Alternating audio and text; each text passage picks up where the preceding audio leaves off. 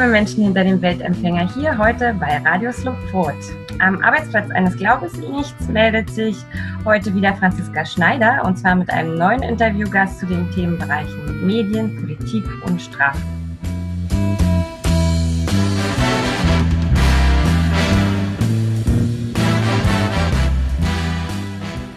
Ich begrüße also ganz herzlich in der Leitung Professor Dr. Jörg Kinzig. Hallo, Herr Kinzig. Ja, hallo zusammen.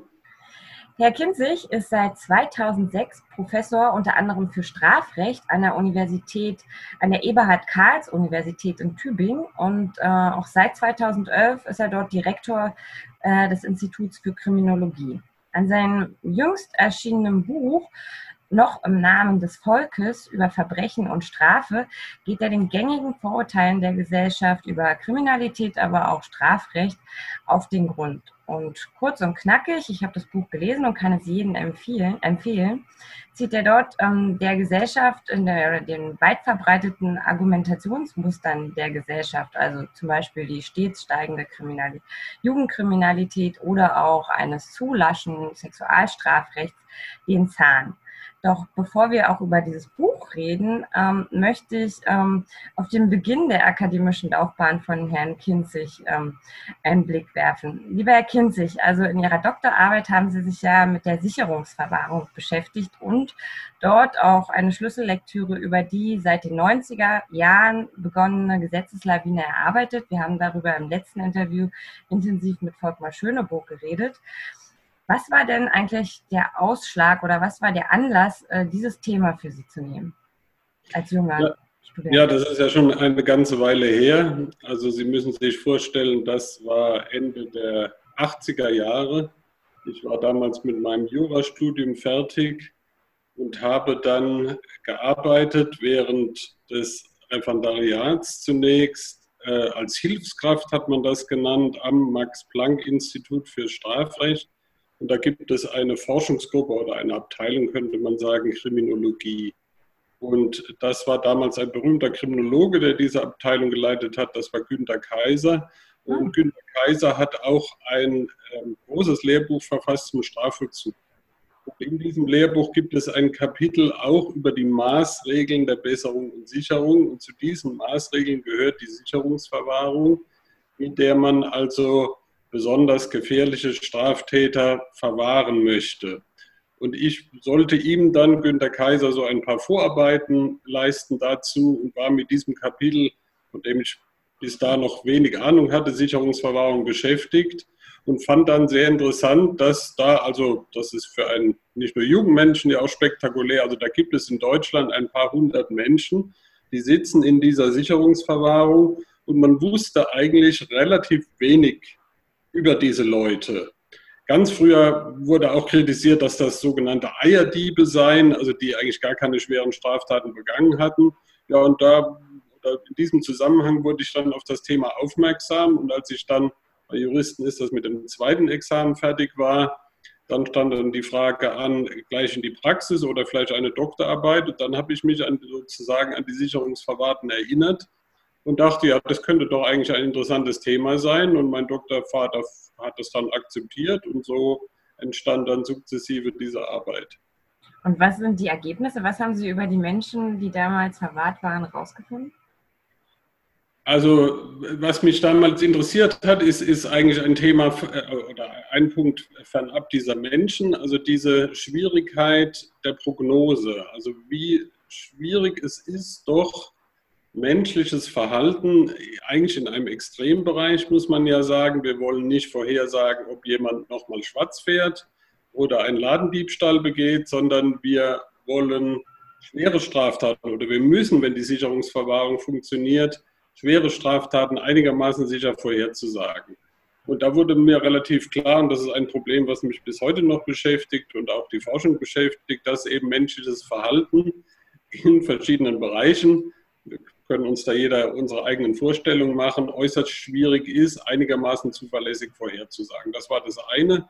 Und dann habe ich in dieser Arbeit eben die äh, ungefähr 300, über 300 Leute untersucht anhand der Akten, die zur Sicherungsverwahrung oder bei denen Sicherungsverwahrung angeordnet wurde, müsste man sagen.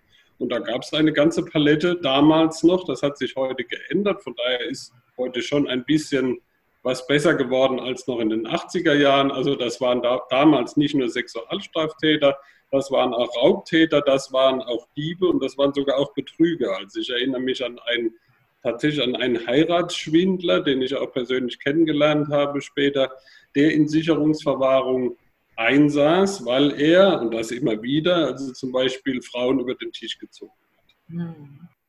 Aber wenn Sie zur Sicherungsverwahrung geforscht haben, ist Ihnen sicherlich auch einiges zu dem Verhältnis zwischen Medien und den Gesetzesverschärfungen, die damals alle vonstatten gegangen sind, aufgefallen. Also ich möchte nur mal ein Beispiel bringen. Das ist in meiner Doktorarbeit spielt das immer ein Thema, der Aufschlag von äh, Gerhard Schröder, Wegsperren für immer.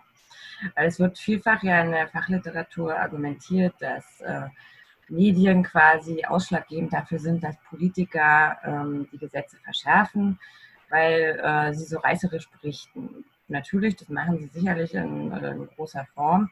Aber wenn ein Politiker oder ein Bundeskanzler sagt, äh, wegsperren für immer, dann hat das natürlich auch äh, einen gesellschaftlichen Diskurs hervorgerufen. Ist Ihnen da noch äh, so spezielle Sachen zwischen Medien und Politik aufgefallen? Zum Beispiel in Gesetzesbegründungen ja auch. Da wird sich ja sogar, sogar auf Medienberichte bezogen. Das haben Sie auch ausgestellt also man muss vielleicht vorher noch was wegschalten, weil es mir auch gerade einfällt und weil es vielleicht doch von Interesse ist. Ähm, das war in den, in, eigentlich bis Mitte der 90er Jahre noch kein Thema, soweit ich das beobachten kann. Also man könnte fast ironisch sagen, ich bin mit der Arbeit 96 fertig geworden und dann habe ich geschrieben, ja, man könnte es ja auch mal mit einem Strafrecht ohne Sicherungsverwahrung versuchen.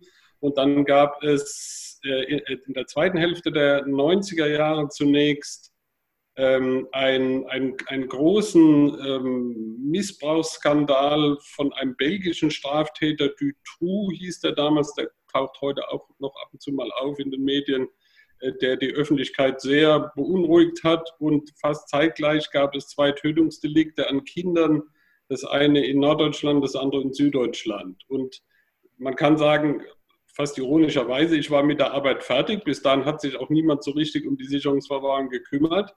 Und dann kam ein fast entgegengesetzter Boom. Also der begann dann zweite Hälfte der 90er Jahre und ja mit, mit verschiedenen Wolken und Unterbrechungen hält, äh, hält er bis heute an.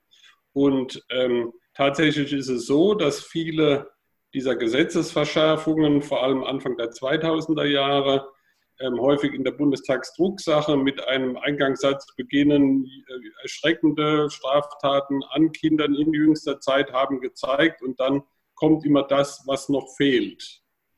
Und ähm, das wird dann in den, in den Medien auch sehr, also diese, diese, diese Straftaten emotionalisieren sehr stark. Das ist ja auch zu einem gewissen Maße auch verständlich. Ja.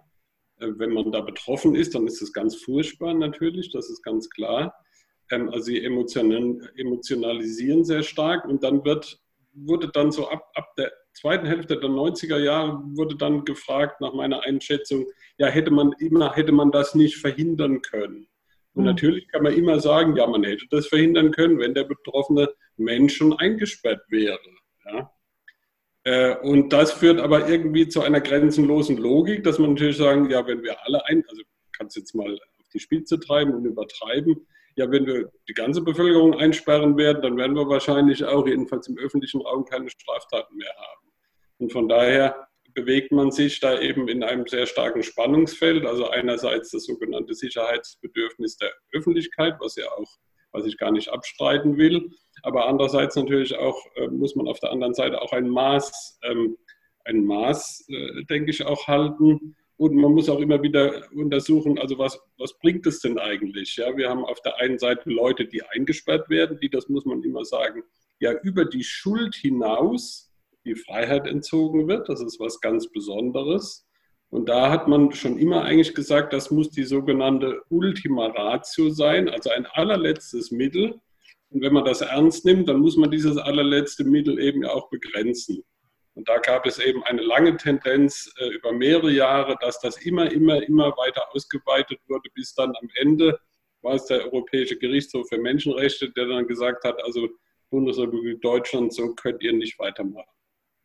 Das war ja auch eine einmalige Situation letztendlich, weil ähm, glaube 80 oder 100 Sicherungsverwahrte quasi auch oft ohne Vorbereitung, Entlassungsvorbereitung rausgekommen sind. Und sie haben sich dann nochmal diesen Prognosefaktor ähm, untersucht, nämlich äh, dass die Leute, die eine schlechte Prognose hatten, aber trotzdem raus sind, ob sie wieder gefährlich werden. Das haben Sie genannt, Legalbewährung gefährlicher Rückfalltäter. Können Sie erst mal erklären kurz, was Legalbewährung ist, bevor wir über diesen Fakt nochmal reden?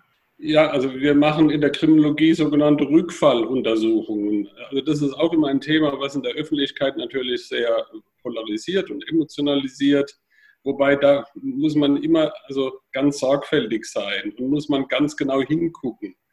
Äh, also äh, was kann ein Rückfall sein? Ein Rückfall kann natürlich sein, ich bin wegen, wegen eines schlimmen Sexualstraf, äh, Sexualdelikts verurteilt worden und jetzt komme ich aus der Strafhaft raus und dann sagen wir mal, ich mache nur noch äh, Schwarzfahren. Ja? Werde wegen Schwarzfahren wieder verurteilt, dann könnte man sagen, das ist ein Rückfall.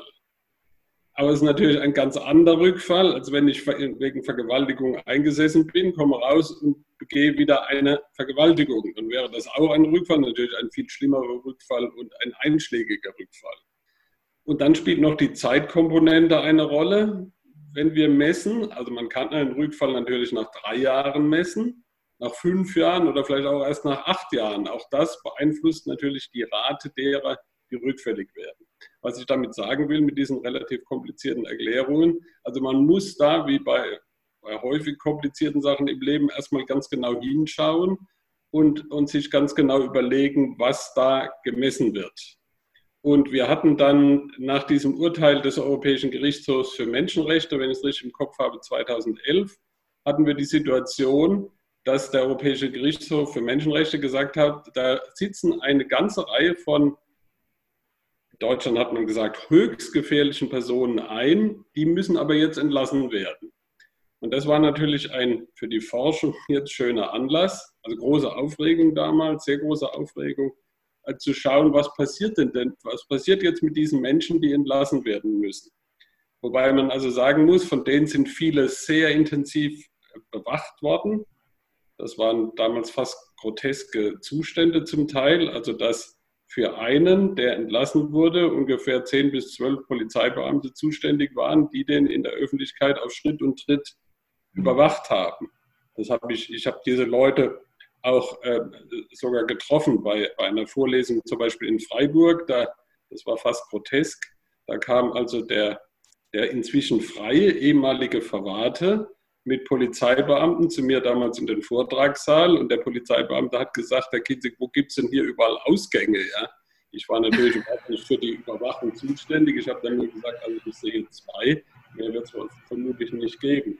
Bis hin, dass es zum Teil auch dazu geführt hat, dass sich die, die, die betreuenden Polizeibeamten und der ehemalige Straftäter fast angefreundet haben, weil die ja so ein, ein, ein Verhältnis entwickelt haben. Ich will das gar nicht bagatellisieren, aber jedenfalls im Ergebnis hat es eigentlich die Vermutung bestätigt und die zeigen dann schön das Dilemma, dass von diesen, die man als hochgefährlich eingeschätzt hat, nur ungefähr, ich sag mal größenordnungsmäßig, ich weiß es nicht genau, aber ungefähr so 20 Prozent nur schwer rückfällig geworden sind wieder. Also man muss sich eigentlich der Frage stellen, dass wenn man diese Sicherungsverwahrung verfolgt als Strategie, dass man für einen, der so richtig gefährlich wäre, tatsächlich gefährlich wäre, immer noch vier auch die Freiheit entzieht, die, wenn man sie entließe, nicht mehr rückfällig würden. Und mhm. da kann man ganz klar sehen, das ist ein ethisches Dilemma. Das mag man ja so oder so entscheiden, aber ich finde es immer unbefriedigend, wenn, wenn also nicht genau dieser Punkt getroffen wird. Ja? Also dieser, dieser Frage müsste sich eine seriöse Kriminalpolitik eigentlich auch immer stellen. Hm. Da würde mich jetzt noch interessieren, würde man dann, sollte man dann lieber ganz im Strafrecht von diesen Prognoseinstrumenten Abstand nehmen? Na, vermutlich braucht man die schon. Also die, ähm, wir haben ja in diesem Bereich der Maßregeln, haben wir auch, äh, stellen Sie sich vor, da gab es ja in der, in der, in der länger zurückliegenden Vergangenheit ja auch spektakuläre, schlimme spektakuläre Fälle. Also es gab ja Attentate auf die Politiker Lafontaine und auch Schäuble. Mhm. Ein Schäuble ist es ja augenfällig, der, der, sitzt leider seit dieser Zeit im Rollstuhl. Und das waren offensichtlich psychisch kranke Personen, Und dann ist unser Strafrecht ja so aufgebaut, dass man die nicht bestrafen kann, weil sie schuldunfähig sind, aber die natürlich schon in dem Zeitpunkt dann auch eine Gefahr für die Öffentlichkeit darstellen. Und das wäre dann eine, eine erforderliche Prognose. Von daher würde ich nicht sagen, also man kann auf Prognosen ganz verzichten. Nur ist es natürlich so, dass man, wenn, wenn da eine, also ich bin kein Psychiater, ja, aber wenn dann eine manifeste psychische Erkrankung da ist, dann tut man sich, meine ich, mit der Prognose leichter als in diesem Grenzbereich häufig der Sicherungsverwahrten, wo sich die, da kann man pointiert sagen, die Frage von mad or bad stellt. Ja. Also sind die tatsächlich verrückt, vielleicht auch mit der, also verrückt jetzt in Anführungszeichen, mhm. mit der Folge, äh, dass man einigermaßen gut prognostizieren kann, wie man sie behandeln kann und wie man vielleicht erreichen kann, dass sie nicht mehr gefährlich sind. Oder sind sie böse? Da stellt sich die Frage, gibt es überhaupt so etwas? Das ist vielleicht auch so eine Frage der persönlichen Anschauung. Und, äh, und ja, und wie, wie, kann ich mit dem Böse-Sein sozusagen umgehen? Letzte Bemerkung dazu. Man muss auch sehen, dass international Deutschland mit ganz wenigen anderen Staaten einen Sonderweg geht ähm, und dass es diese Sicherungsverwahrung in, in den meisten anderen Ländern nicht gibt. Ich hatte neulich eine chilenische Studentin, die war in einer Prüfung bei mir. Dann haben wir auch über Sanktionen gesprochen oder ich habe sie geprüft. Und dann kam sie auf die Sicherungsverwahrung. Dann hat sie gesagt, das war ganz erfrischend, das ist ja eigenartig. Also, dass es sowas gibt, das sei unmöglich, hat sie gesagt. In Chile gibt es das nicht. Und da hat sie, also jedenfalls hat sie recht, dass es in vielen, Sta äh, vielen Staaten tatsächlich, also nicht, dass es diese Sanktionen nicht gibt. Man muss aber der Ehrlichkeit halber ähm, auch dazu ähm, erwähnen, das gehört dann immer zur ganzen Wahrheit dazu, dass ähm, in diesen anderen Staaten häufig die zeitigen Freiheitsstrafen länger sind. Mhm. Also stellen wir uns einen vor, da gibt es dann vielleicht für eine Gewaltigung 20 Jahre, bei uns gibt es nur 10 Jahre, sage ich jetzt mal. Und dann kann man natürlich schon die Frage stellen, ist also vielleicht ein System, das auf diese Sicherungsverfahren verzichtet, dafür aber längere Strafen vorsieht, kann man schon die Frage stellen, ist das das bessere System? Macht die Sache natürlich noch etwas komplizierter, zeigt aber, dass, dass es da eben keine einfachen Wahrheiten gibt auf diesem Gebiet. Ja, und es gibt ja entweder härtere Strafen oder längere Strafen oder diese Long-Stay-Einrichtungen, die in den Niederlanden, glaube ich, sind, gibt es ja auch. Oder Insellösungen, ja. in Schweden. Also mhm. das gehört auch zu, diesem, zu dieser gesamten schwierigen Problematik Sicherungsverwahrung, mit der man sich also locker ein Leben lang beschäftigen kann. Also diese, diese Frage der, der Unterbringung, ja. Die Sicherungsverwahrung, da sagen, sagt man, man nennt das Dogmatik in der Juristerei, das sind eben Maßregeln, sie sind keine Strafen. Und mhm. deswegen hat ein berühmter Kollege schon in den 1960er Jahren geschrieben, ja, das ist gut, die müssten eigentlich einsetzen wie äh, im Hotel und man müsste ihnen Brötchen bringen zum Frühstück, so schrieb Wer hat das gesagt? Baumann hieß der, Jürgen Baumann. Ah, okay. Ein Liberaler, der auch äh, FDP-Mensch, der auch äh, Kriminalpolitik betrieben hat. Und, und an, an, sich ist das meines Erachtens richtig. Also man, man könnte sagen, sie müssten eigentlich so ein bisschen einsitzen wie in Quarantäne. Ja? Man kann auch pointiert sagen, ja, Quarantäne ist jetzt interessant, früher ohne Hintergrund, jetzt Quarantäne früher eher positiv, jetzt inzwischen auch natürlich problematisch und nicht so schön, ja, ist richtig. Ähm, aber jedenfalls, also deutlich anders, das ist die, die, die Grundannahme, deutlich anders als im, im, ähm, im Gefängnis. Und das war eben lange, lange, lange, lange gar nicht der Fall, sondern da hat man scherzhaft gesagt, naja, also der Unterschied zwischen äh, Strafe- und Sicherungsverwahrung ist, dass das Schild über der Zelle ausgewechselt wird. Statt Strafe steht jetzt Sicherungsverwahrung drauf.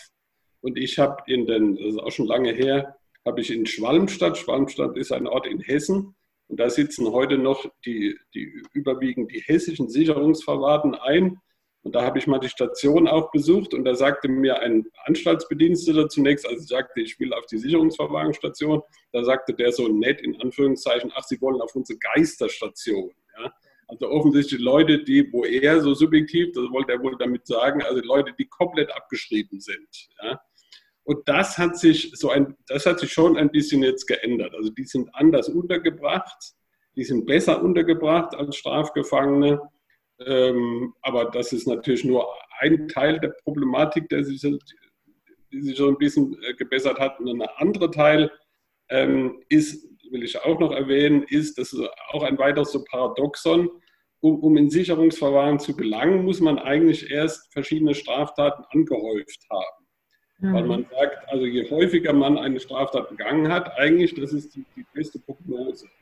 Und das führt dann dazu, und das war auch ein Problem bei der entlassenen Sicherungsverwahrten, dass diese Leute häufig schon 50 oder älter sind.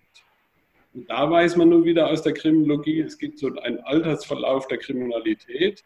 Die Kriminalität steigt in jungen Jahren ganz, ganz, ganz steil an und dann geht sie mit 20 so schon wieder deutlich zurück. Da weiß man, also es gibt immer auch Ausnahmen, ja, das gehört natürlich schon dazu, auch der ganzen Wahrheit, aber Massenstatistik muss man sagen, ab 50 ist man so ungefähr fast tot. Ja. Hm. Geht eigentlich keine Straftaten mehr. Und das führt dazu, dass die Leute häufig erst in Sicherungsverwahren kommen, wenn eigentlich der Gipfel ihrer Kriminalität äh, schon lange überwunden ist. Und das trägt sich da auch damit äh, bei, dass diese Rückfallraten dann, wenn die mal entlassen werden, so gering Dann kommen wir jetzt einmal zurück von der Sicherungsverwahrung zu Ihrem Buch. Sie haben ja eben auch schon einen äh, Aspekt angesprochen, nämlich die Sache mit den Statistiken. Das haben Sie ja auch in einem Kapitel sehr gut in dem neuen Buch beschrieben. Aber Sie äh, gucken ja da auch ganz genau, wie die neuen Strafrechtsentwicklungen sind und äh, unter anderem auch der Grabsch-Paragraph nach der Silvesternacht in Köln, ähm, wo auch die Nein-ist-Nein-Debatte eine große Rolle gespielt hat. Da haben ja Medien, äh, viele Institutionen, aber auch Politiker auch gefordert, dass ähm, das Gesetz wieder mal verändert wird. Und Sie haben jetzt geguckt, ähm, oder einfach in den Statistiken geschaut, ob denn dieser Paragraph überhaupt zur Anwendung kommt und Erfolg hat. Was haben Sie denn da herausgefunden? Also ganz generell, ich will vielleicht ein bisschen allgemeiner mhm. argumentieren. Mhm. Kommt, kommt oder, die Öffentlichkeit hat dann, glaube ich, immer große Erwartungen und, und die Politik, glaube ich, ist schnell bereit zu suggerieren, dass diese Erwartungen erfüllt werden können. Ich will noch ein ähnliches Beispiel vielleicht nennen es schon ein bisschen zurückliegt und wo man es gut sehen kann. Es gibt diesen sogenannten Stalking-Paragraphen, 238 ist das Strafgesetzbuch, also Nachstellung heißt es im Juristenbereich.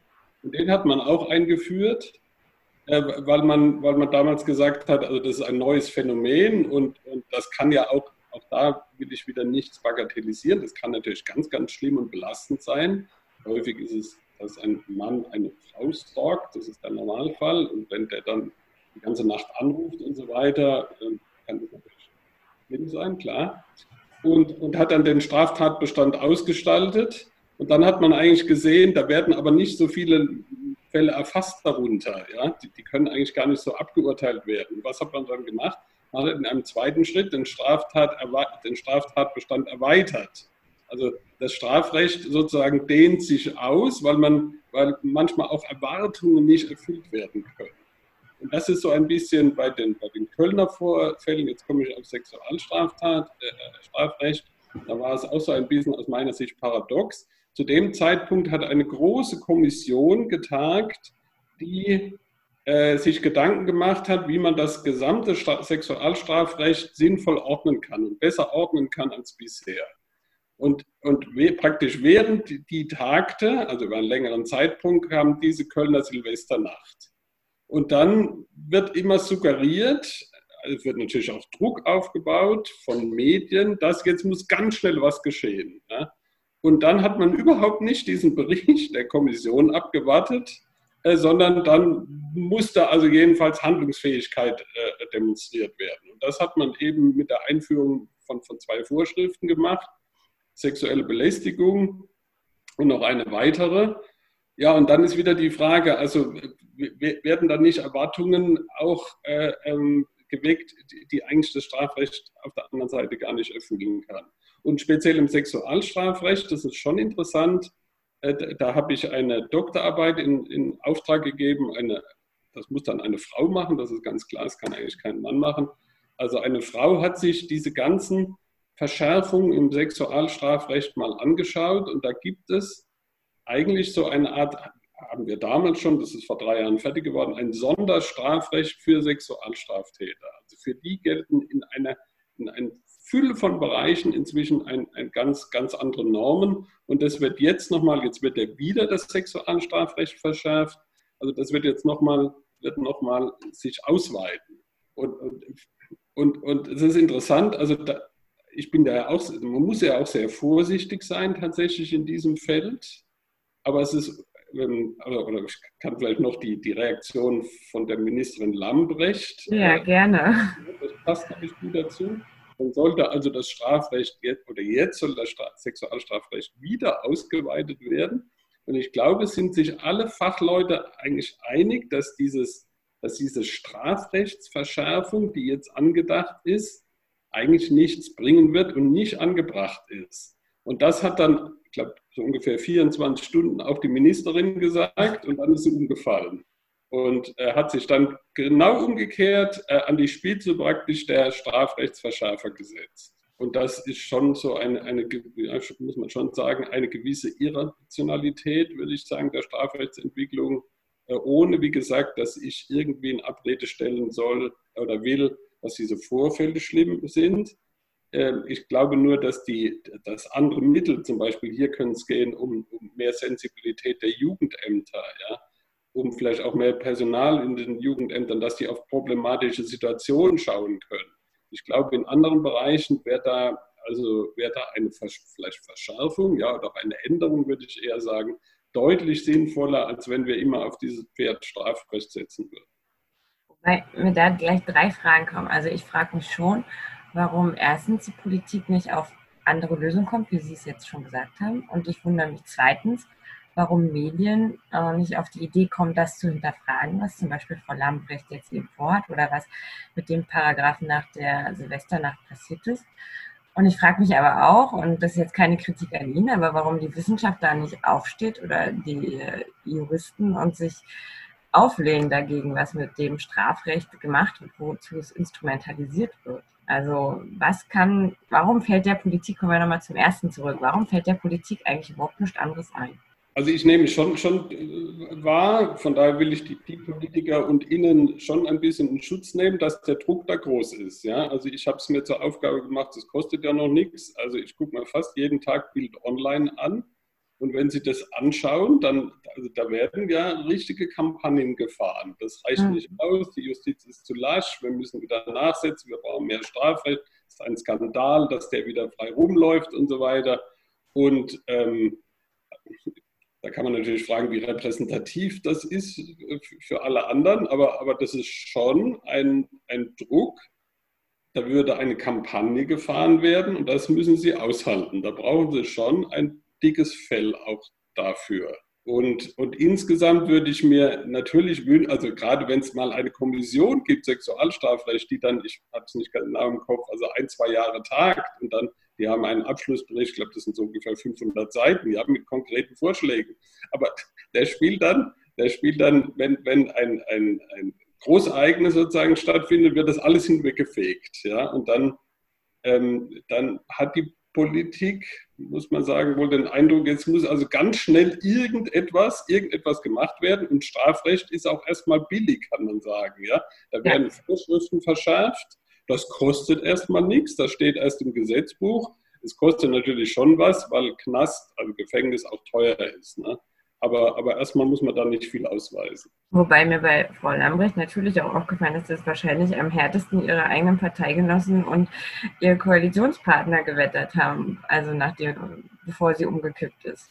Klar, ja. also, äh, politisch war, war, da die Frage, die, die CDU wird, wird auf diesen Zug aussteigen, CDU, CSU. Und da entgegenhalten kann man oder, oder ist man der Meinung, dass man jedenfalls politisch wenig, äh, wenig Gewinn machen kann. Ja? Und deswegen, deswegen passiert sowas. In der Endphase dieser Ausweitung der Sicherungsverwahrung, von daher kann ich die, wenn ich die jetzt als Vertreter der Medien mal ansehe, kann ich den auch zurückspielen. Also das wird auch, wird auch von Medien wenig kritisch begleitet. Ja sondern da gibt es schon einen Mainstream, einen ganz weiten Mainstream bis in intellektuelle Kreise.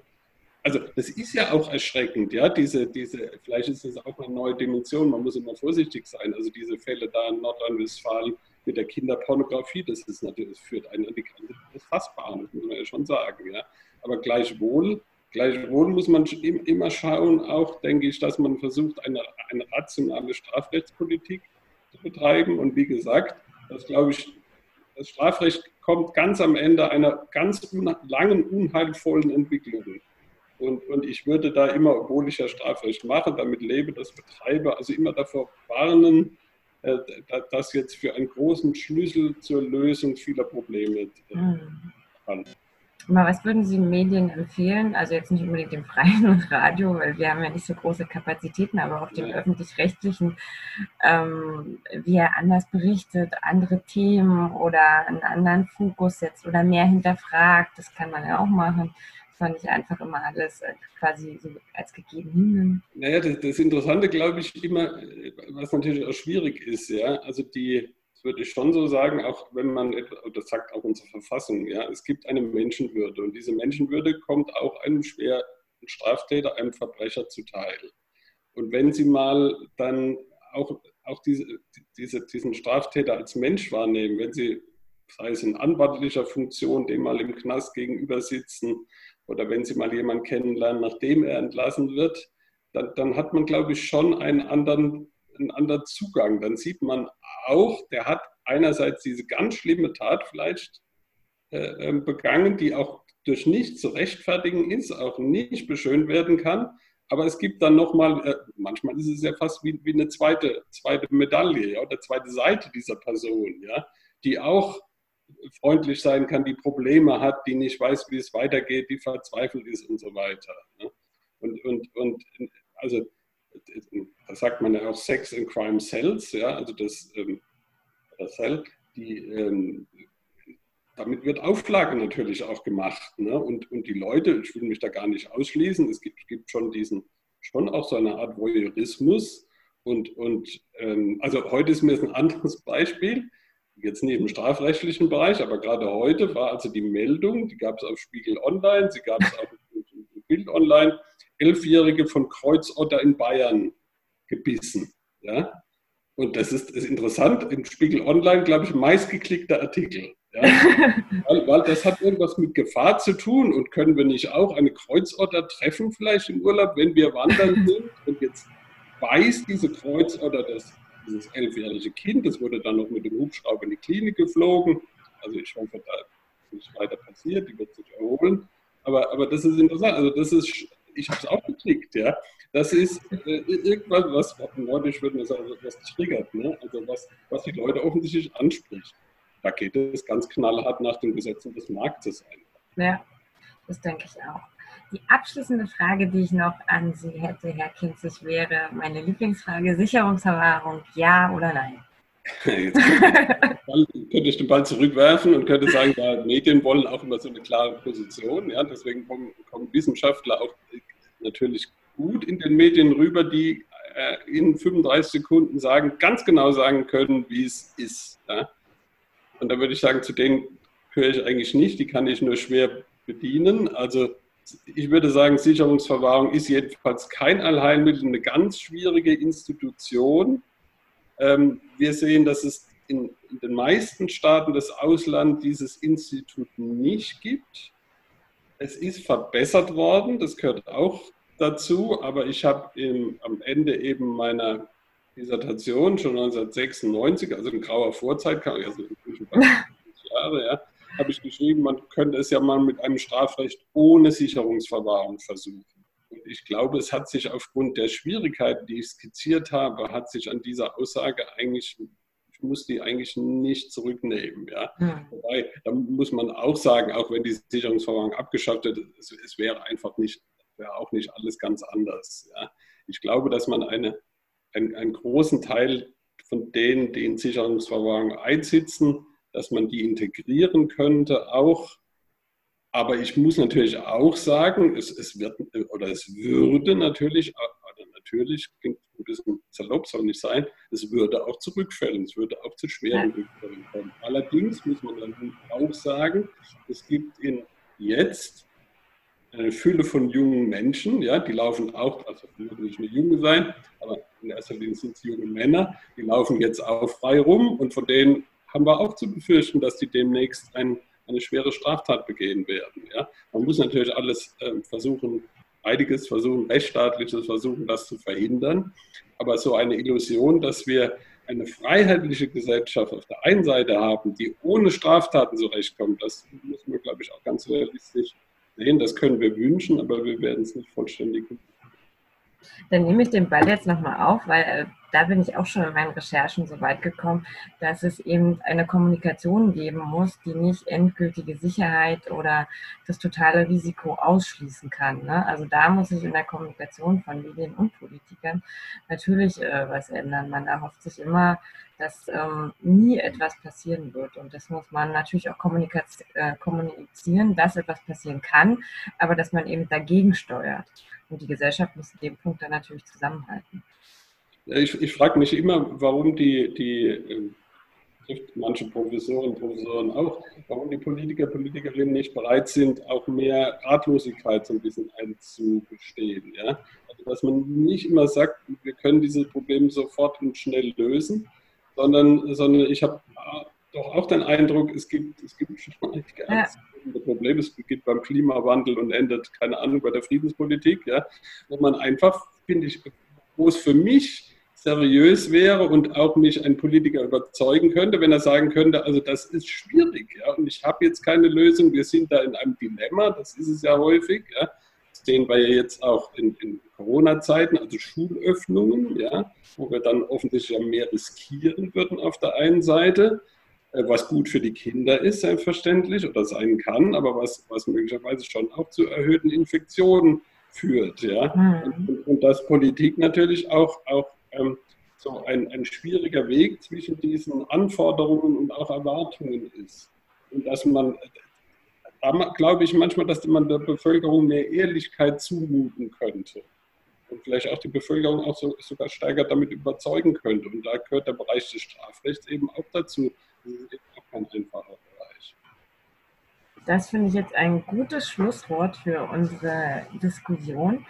Bei der Meinung bin ich auch, man muss der Bevölkerung viel mehr zumuten. Das meine ich jetzt nicht mit unserem Interview, aber ich glaube schon, dass wir mit unserem Interview ein paar andere Perspektiven und Bearbeitungsvorschläge aufgezeigt haben. Lieber Herr Kinzig, ich danke Ihnen ganz, ganz herzlich, dass Sie sich die Zeit genommen haben für dieses Interview. Und ich fand das ein sehr, sehr informatives Gespräch und ich hoffe noch ganz, ganz viel von Ihnen zu lesen, vielleicht auch demnächst wieder ein Sicherungserfahrungsbuch. Ähm, ich ähm, bedanke mich aber auch ganz doll beim ähm, Team vom Radio Slupfurt, die es möglich gemacht haben, das Interview aufzuzeichnen. Und ich freue mich, wenn ihr, liebe Hörer, dem, beim nächsten Interview am Arbeitsplatz eines Glaube nichts wieder hier bei Radio Slupfurt dabei seid. Auf Wiedersehen. Tschüss. Vielen Dank, ja.